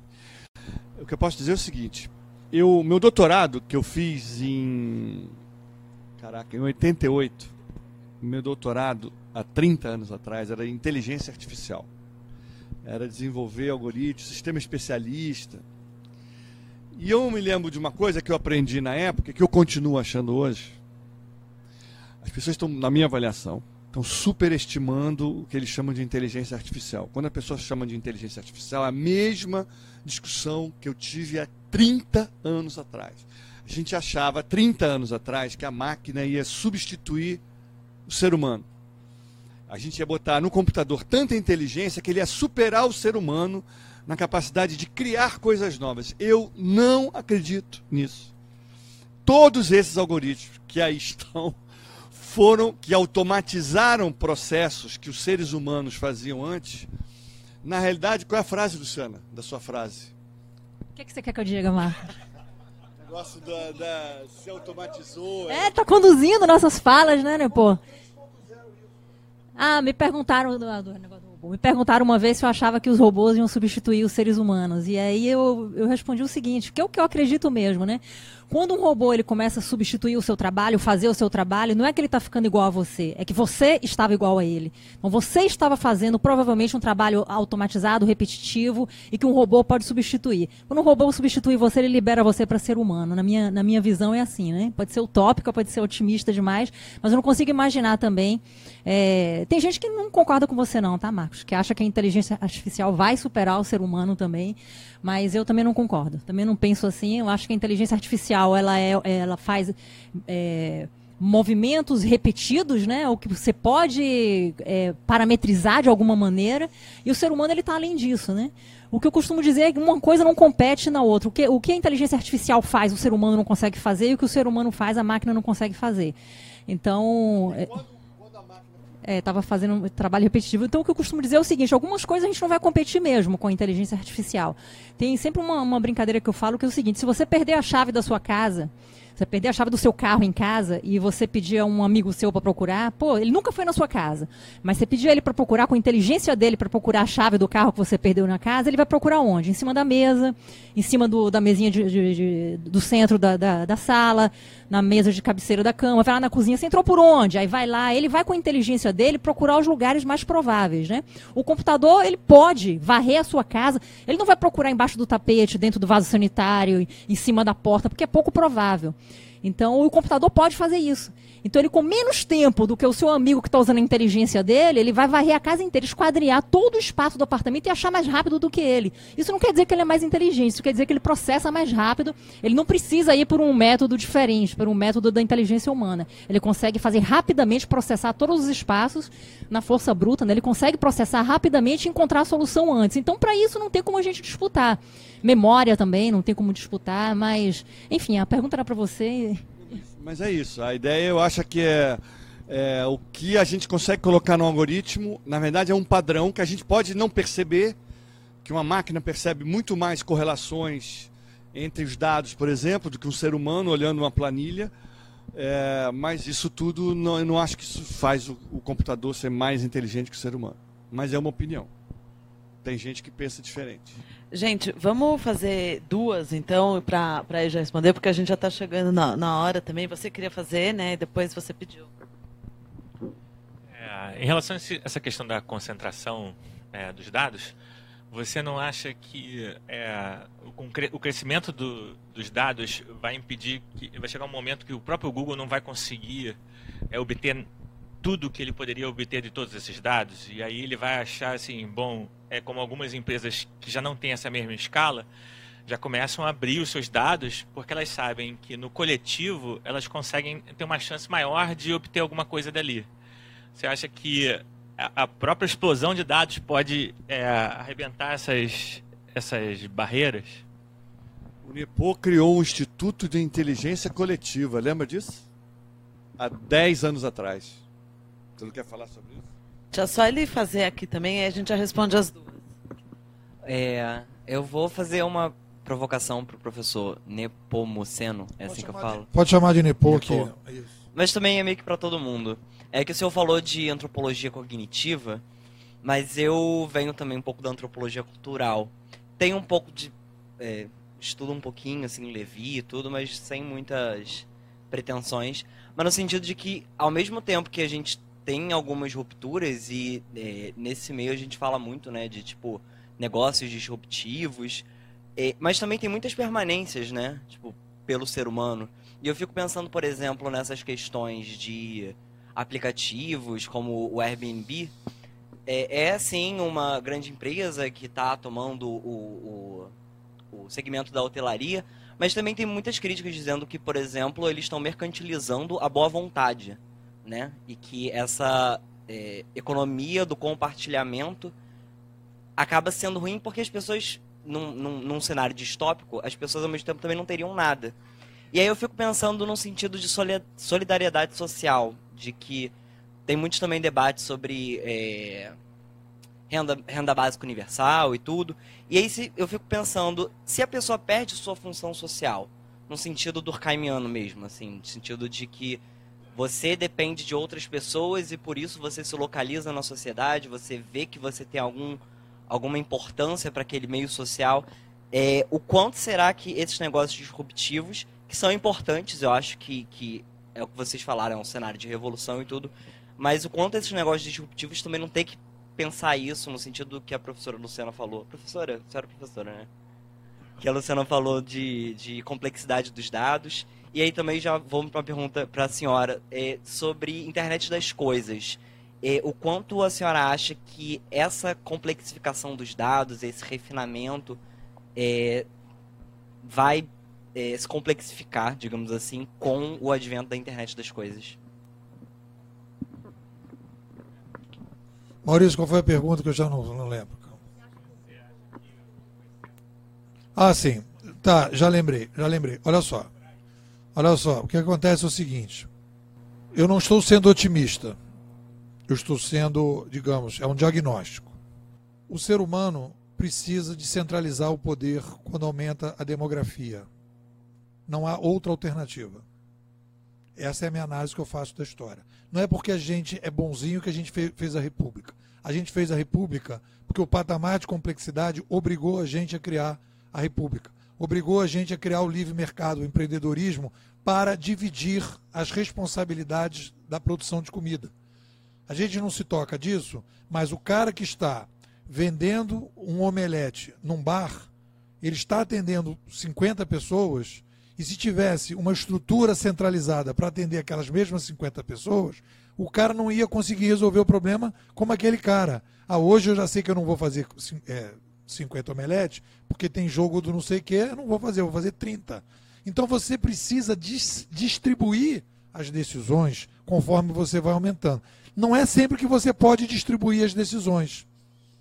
Por quê? Qual é a ferramenta fundamental para distribuir as decisões? Você precisa de novas tecnologias, você precisa de mídia, e aí que dá a revolução civilizacional. Então, a nossa revolução do milênio, qual é a grande palavra, Maurício, para a gente falar da frente? Descentralização e distribuição das decisões. Ah, Nepo, você é tão otimista? Não. Não é otimismo, é realidade. Porque a gente precisa lidar com essa complexidade. Mas a gente não conseguiu viver 100 anos com tudo centralizado? Conseguiu. Mas a gente não, não podia ter mídia sabendo de tudo. Conforme a gente vai a, sabendo de tudo e, e vai se integrando, determinadas patamares, a gente está vendo isso no Brasil, determinadas coisas no Brasil não acontecem mais. Porque as pessoas deram um upgrade de mídia e deram um upgrade de maturidade. Então a gente precisa descentralizar e distribuir. Essas são as duas palavras que a gente tem para frente. E vai fazer isso por uma questão de obrigação da sociedade. É uma característica do Sapiens. Eu estou colocando isso dessa maneira. Eu não estou dizendo que isso provavelmente acontecer. Obrigatoriamente vai acontecer. Porque é assim que o Sapiens lida com complexidade demográfica quando tem uma revolução de mídia. E é o que está acontecendo. Tem uma coisa que eu queria comentar sobre essa coisa que a Luciana estava conversando, que é o seguinte: Antes, a informação era poder. Hoje, ter uma comunidade é ter poder. O poder passou a ter uma comunidade. Então, se uma organização quer ter futuro, ela constrói uma comunidade. Você vê que o Uber é uma comunidade de consumo.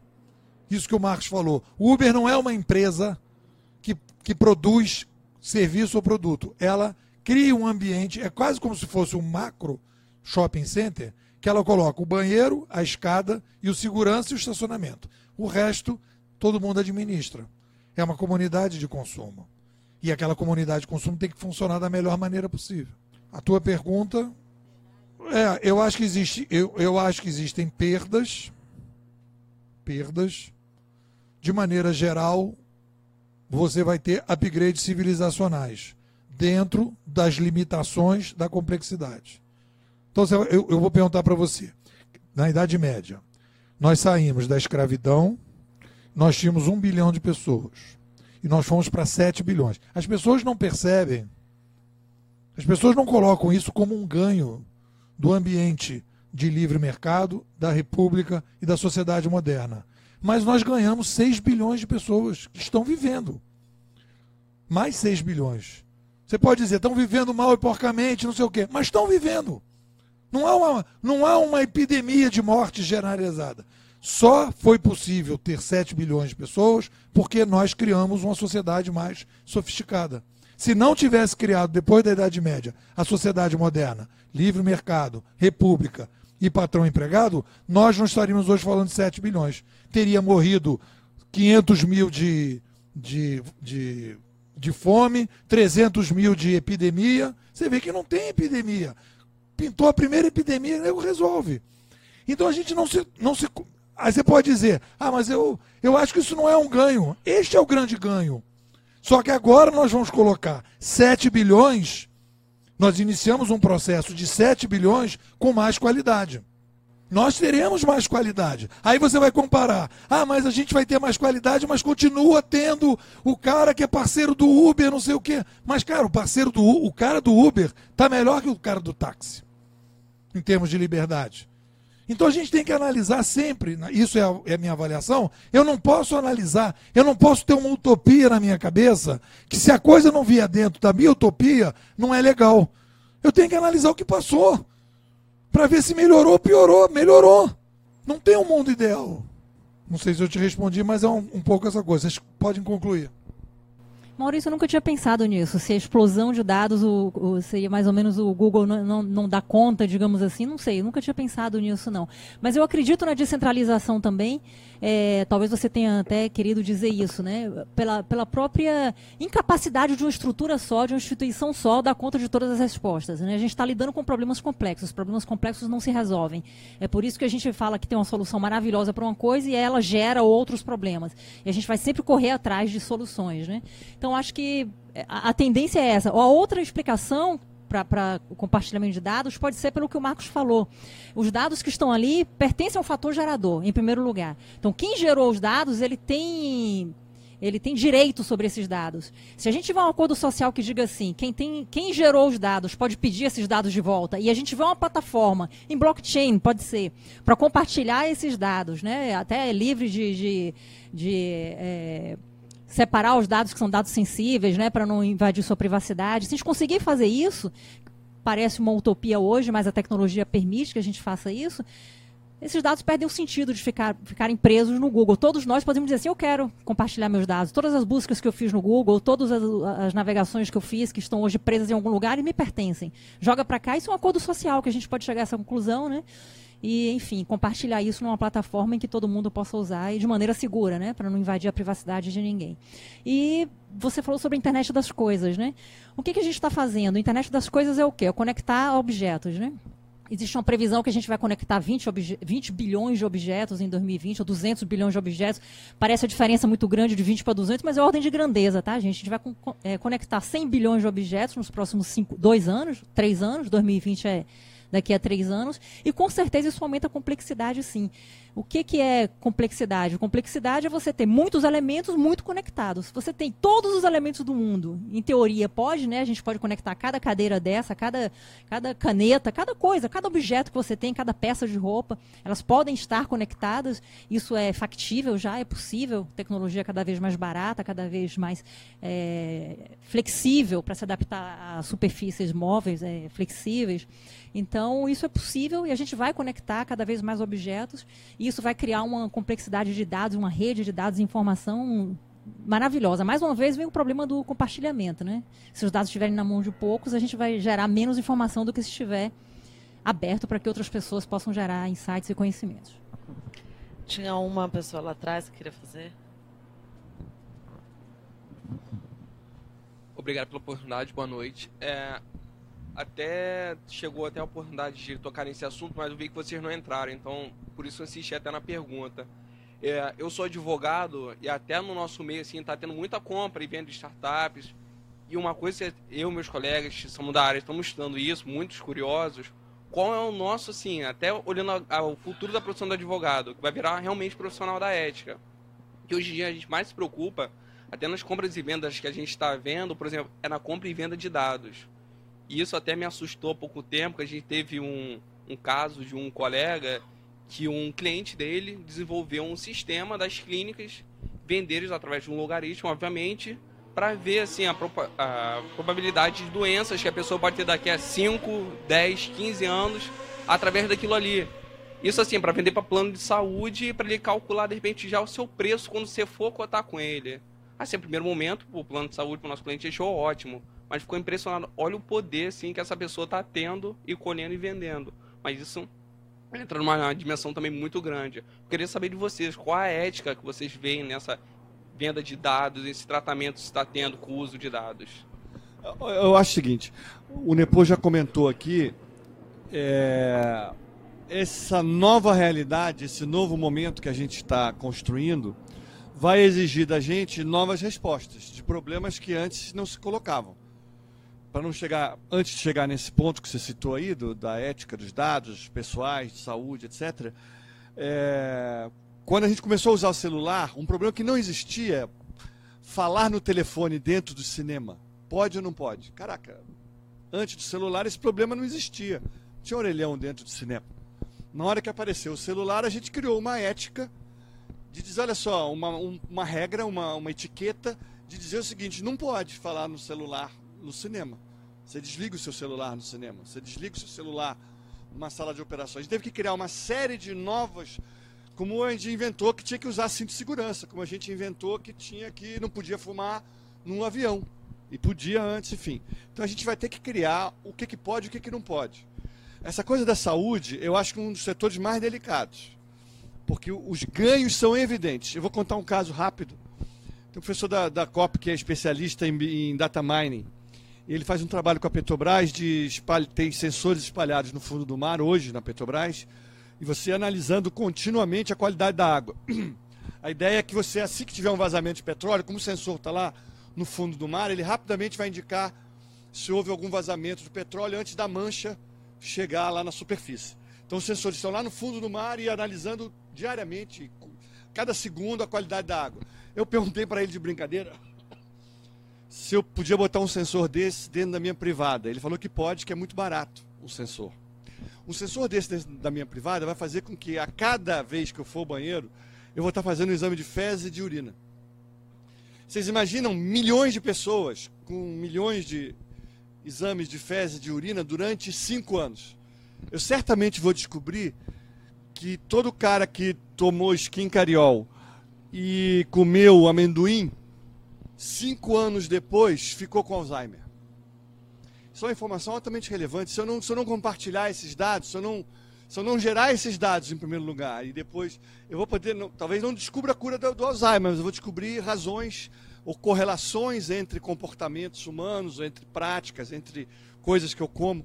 Então, assim, compartilhar dados de, de saúde das pessoas é um negócio que vai, pode permitir avanços inimagináveis na medicina. Então, acho que a gente tem que preservar isso ao mesmo tempo que você não precisa, você tem que anonimizar os dados. Ou seja, garantir que não, não é o Marcos Cavalcante. Embora a gente saiba que a anonimização de dados não existe. Você vai conseguir descobrir no fundo de quem é os dados. Mas aí vai ter que criar uma ética que diga o seguinte: olha, você não pode demitir ninguém porque eu sei que ele vai ter AIDS daqui a cinco anos. Ou ele vai ter um infarto daqui a três anos, dois meses e cinco dias. Porque eu acho que a gente vai ser capaz de fazer esse tipo de previsão. Então você não vai poder criar uma. uma você tem que talvez criar uma legislação, enfim. Vamos ter que reaprender a criar um código de conduta diante de problemas que serão novos, né? que não, não tem hoje, mas vão passar a existir. Eu acredito que a gente vai conseguir fazer isso. É, é com você mesmo. é que, sim. É, você estava falando sobre os saltos é, de complexidade e que é, às vezes obrigam revoluções e às vezes permitem crescimentos populacionais, etc. E a minha pergunta é eu, eu, penso muito recentemente sobre o efeito da, do surgimento das redes sociais, que você teve um salto desses, mais ou menos, que você está falando, em que é, a produção de conteúdo se popularizou de uma forma é, exponencial num período muito curto. É, e você e um conteúdo e a qualidade desse conteúdo caiu muito. Então você tem você enxerga efeitos na sociedade é, como eleições de pessoas improváveis, etc., e, e fake news, etc. É, eu queria entender se você, se você enxerga isso como. se isso se encaixa nessa, nesse jogo de, de complexidades e crescimento populacional e, no final das contas, se uma ruptura muito grande, se você um aumento da, da, da quantidade de mídias associada, que, que, que não é acompanhado por uma produção de conteúdo é, com um nível mínimo de valor poderia é, é, resultar num declínio do império humano, sei lá, uma coisa assim. Não, olha só, eu acho que é, primeiro é, a gente nesse ciclo na era civilizacional, digamos, pegando o ciclo todo, o último ciclo, 1450 chega a prensa, nós temos um aumento é, iniciando um aumento demográfico e a gente tem exatamente o que você falou com a chegada do, da prensa. Começaram a se produzir muitos livros. Para você ter uma noção, em 50 anos, de 1450 a, a 1500, produziram 6 milhões de livros, é, não livros capas, mas quantidade de livros circularam na Europa. Foi a mesma explosão. Obviamente que você vai sair de pessoas que não tinham possibilidade de ter produção de conhecimento passaram a ter produção de conhecimento. E aí, normalmente, a, aquela mídia que estava ali, ela era estruturada a partir dos editores das gráficas, das editoras que produziam, que faziam um certo filtro daquele processo, e a partir dali surgiram os filósofos, surgiram os artistas, que não teriam condição de surgir se ficasse a igreja dizendo o que, que era possível ou não dentro das heresias do processo, porque a igreja carimbava tudo. E aí, a partir daí, você teve um processo. Então, a primeira coisa que a gente tem que identificar é o seguinte: hoje nós temos um renascimento. A gente está vivendo uma renascença cultural. Porque você tem uma série de pessoas que hoje fazem é, sucesso, digamos assim, ou viraram microcelebridades, né? bandas, é, poesia, artistas, etc., etc., que não teriam condição de aparecer por causa da TV Globo, por causa da Rádio Globo, que teriam um filtro muito específico. Então a gente tem uma renascença acontecendo. Qual é o problema dessa renascença? Que a gente não está falando. Para você poder fazer essa renascença, e aí vem o problema dos algoritmos, se você pegar o Instagram, por exemplo, que eu, eu, eu faço fotografia, você tem uma, um, algoritmos de qualidade de produção muito primitivos ainda. Então, por exemplo, é, no Twitter, você tem 5 mil seguidores no Twitter. Aí outra pessoa tem 5 mil seguidores. Mas aqueles 5 mil seguidores, se cada um daqueles 5 mil seguidores tiver, em média, 800 seguidores, e no outro que tem 5 mil tiver 50 seguidores, Aquele cara que tem 5 mil vezes 800 é uma pessoa muito mais representativa de um determinado segmento do que aquele outro. Isso hoje não é separado. Se você no Globo hoje fizer um comentário numa reportagem, caiu um avião, entra um piloto e faz um comentário, o comentário dele vai ter tanta relevância quanto um cara que diz assim: ainda bem que caiu. Não há um, uma discriminação, não houve ainda um trabalho que é fundamental de ter feito, que é as pessoas qualificando as respostas para que essas respostas subam ou desçam.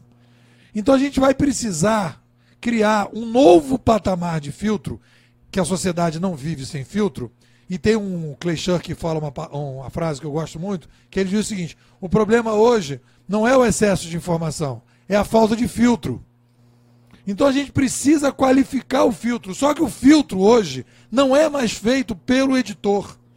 O filtro é feito pela reputação digital de cada coisa que é colocada. Só que a cabeça toda das pessoas continua na mentalidade da edição. E acho que não é pior. Os jornais fazem de propósito para provar que aquilo ali não vai funcionar. Eles querem provar que o mundo deles, do editor, era melhor do que esse novo mundo.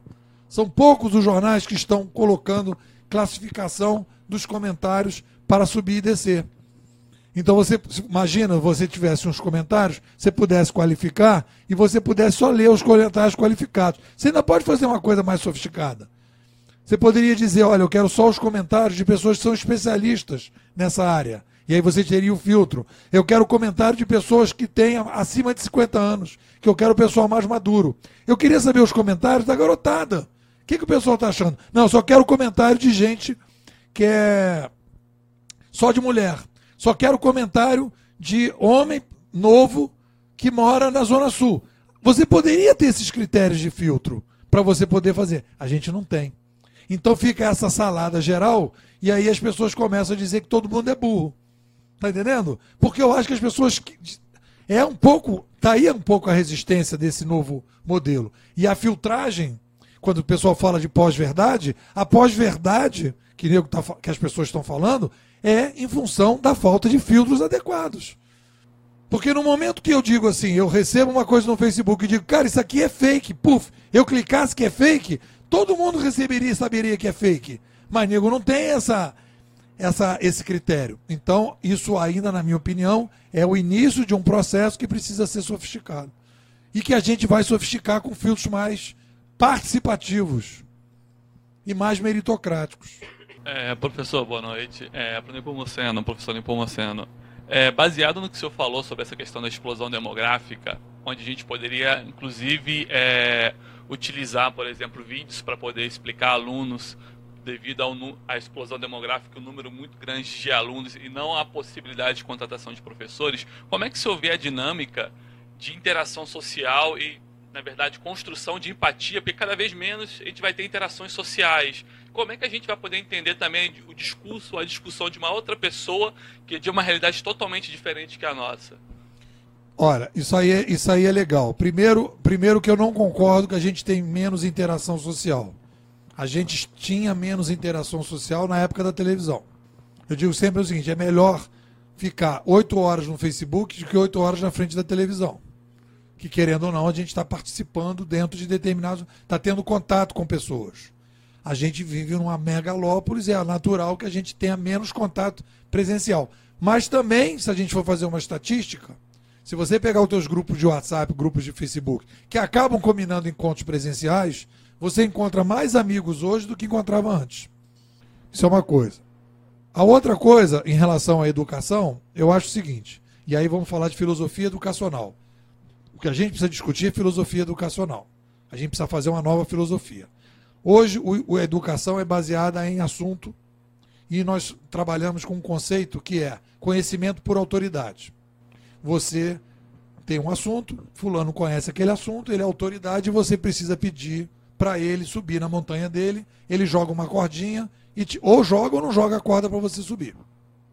Nós vamos migrar, nós vamos fazer um renascimento, não é novidade isso, que é educação por problema. Nós não estamos inventando educação por problema. Ela vai haver um renascimento. O novo, a nova filosofia educacional é por problema. Então, quando a gente falar que a gente vai se identificar, as pessoas vão se reunir, como já estão fazendo de certa forma, a partir de um determinado problema. Essa é a base da filosofia educacional que a gente vai construir. Por quê? Um problema me permite dialogar com pessoas que estão tentando resolver aquele problema de uma outra maneira, ou da mesma maneira, ou de uma maneira melhor. Como é que eu consigo é, por que, que eu consigo descentralizar? Olha só que interessante. Por que, que eu, quando faço educação por problema, eu, fa eu promovo distribuição e, e descentralização? Ele tem um problema. Se eu estou resolvendo o problema dele, ele é o meu cliente, o importante é ele me dar uma referência. Eu não preciso mais de um superior a mim para me dizer se eu estou no caminho certo. Você vai me dizer se eu estou no caminho certo. Agora, se eu for fazer um estudo de Napoleão, eu preciso dele que conhece Napoleão. Eu, eu sou dependente dele porque ele vai ter que me dizer que eu estou realmente conhecendo a vida de Napoleão. Só que não interessa mais a vida de Napoleão. Não estou dizendo que não vão ter especialistas de Napoleão. Não é isso que eu estou falando. Mas esse cara que é especialista em Napoleão vai perder espaço na sociedade. Porque as pessoas vão estudar por problema. Num determinado momento que eu estou estudando é, antropologia cognitiva, me interessa estudar Napoleão. E, na verdade, me interessou. Eu acabei de estudar ah, o Império de Napoleão. Aí tinha um cara que fez um vídeo sobre Napoleão. Eu fui lá e peguei. Mas eu não peguei para pedir favor para ele. Eu peguei, tirei uns três ou negócio para mim, acabou. Mas eu tenho o meu problema. E eu sou independente. Quem é minha referência? São os meus clientes. E, pô, faz sentido. Meus alunos. E, pô, tá, vi, tá viajando na maionese. Baixa a bola. Nepô, não estou entendendo o que você está falando. Nepô, explica melhor. Os meus alunos me ajudam. Então, a partir daí, a gente começa a descentralizar e distribuir. Nós não vamos descentralizar e distribuir se, se a educação continuar por assunto. Isso tem a ver com esta mídia atual, concentrada, em que tem um intermediador que é o professor. Tem uma frase que eu acho que sintetiza um pouco essa coisa da, da educação por assunto, que é de uma educadora finlandesa, que diz o seguinte: essa pergunta que o professor faz na sala de aula, a resposta está no Google, essa pergunta é desnecessária e inútil. E a gente baseia a nossa educação nisso. O Enem, que é a prova que muita gente que eu respeito na educação elogia, é uma prova que ninguém pode entrar com celular, não é? Por quê? Se todo mundo entrar com o celular na prova, tira 10. Porque as perguntas que estão lá, a resposta está no Google. Portanto, é uma prova inútil, do meu ponto de vista, dessa nova educação que a gente precisa construir. Então, né, quais são os afluentes da margem? Que ano Napoleão, não sei o quê. Não interessa, vai tá lá no, no YouTube.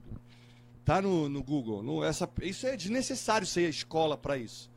A escola tem que ser um espaço de troca, de encontro, de, né, de jogar bola. O que, que você gostava de fazer na escola, quando você ia para a escola? Isso você acho que deve continuar indo para a escola para fazer o que você gostava, que era jogar bola, tocar música, se encontrar. É, é um espaço de, de, de, de, de encontrar pessoas que são diferentes de você, né? Também. Tem um conceito chamado escola, escola invertida nos Estados Unidos, que o, que o menino ele tem o conteúdo fora de sala e vai para a escola discutir o conteúdo que ele viu do lado de fora. Se você colocar essa brincadeira como um problema e você tiver grupos discutindo um problema, Tipo, como é que a gente faz a limpeza da nossa, no, da nossa rua de uma maneira melhor? Aí a gente coloca aquele problema e as pessoas vão criar. Num determinado momento vai precisar de matemática, no outro vai precisar de português, no outro vai precisar conversar com uma pessoa. E você vai criando as demandas e vai pegando os conhecimentos para resolver o problema. Acho que a gente já passou do horário, é, mas foi por um bom motivo. É, acho que o debate, a conversa foi muito boa. E eu queria agradecer então a participação de vocês, vir com toda essa vontade de conversar, de trocar esse conteúdo.